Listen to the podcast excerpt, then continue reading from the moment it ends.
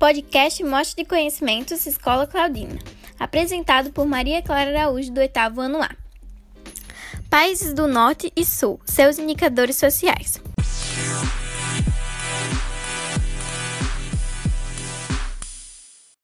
A regionalização Norte-Sul foi elaborada para designar a atual conjuntura socioeconômica internacional, em substituição à antiga divisão do mundo em países de primeiro, segundo e terceiro mundo.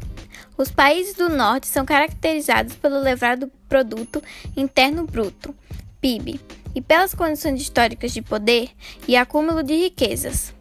São representados, em geral, pelos Estados Unidos, União Europeia e Japão. Apesar das boas condições econômicas, nesses países também existem desigualdades sociais e pessoas em condições de acentuada pobreza.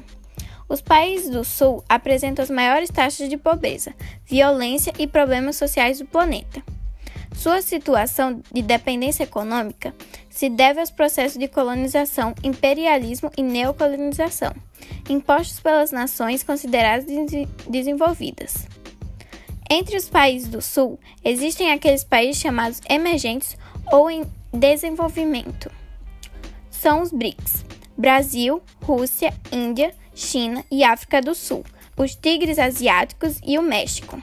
Considerando que a maior parte dos países subdesenvolvidos se encontra no sul e os desenvolvidos no norte, criou-se a divisão Norte-Sul.